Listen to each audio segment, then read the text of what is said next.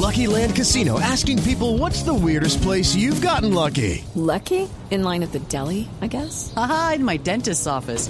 More than once, actually. Do I have to say? Yes, you do. In the car before my kids' PTA meeting. Really? Yes. Excuse me, what's the weirdest place you've gotten lucky? I never win and tell. Well, there you have it. You can get lucky anywhere playing at LuckyLandSlots.com. Play for free right now. Are you feeling lucky? No purchase necessary. Void where prohibited by law. 18 plus. Terms and conditions apply. See website for details.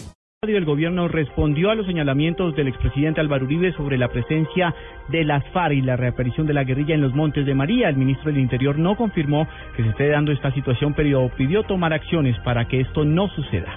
Simón Salazar.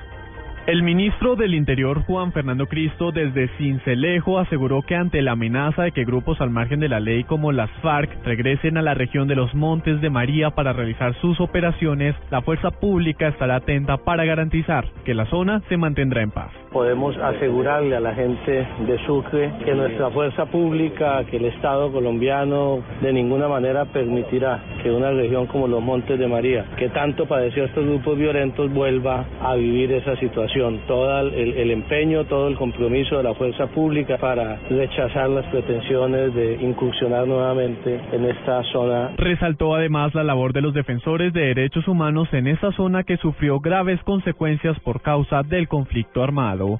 Simón Salazar, Blue Radio. En diálogo con Blue Radio, el almirante en retiro Gabriel Arango Bachi denunció amenazas de muerte en su contra luego de que revelara la presencia de casos de falsos testigos en torno a las acusaciones que se dieron por tráfico de drogas en las que se vio implicado. Comienzan a llamar a mi casa a preguntarme que dónde estoy yo, que me van a matar, que yo soy un tal por cual que me quieren matar. Entonces, eh, yo pues realmente no tengo, yo no tengo temor. Lo que no quiero es que se vayan a meter con, con mi casa y con la familia, ¿no? Que es lo, lo principal. Yo no puedo decir exactamente de dónde provienen.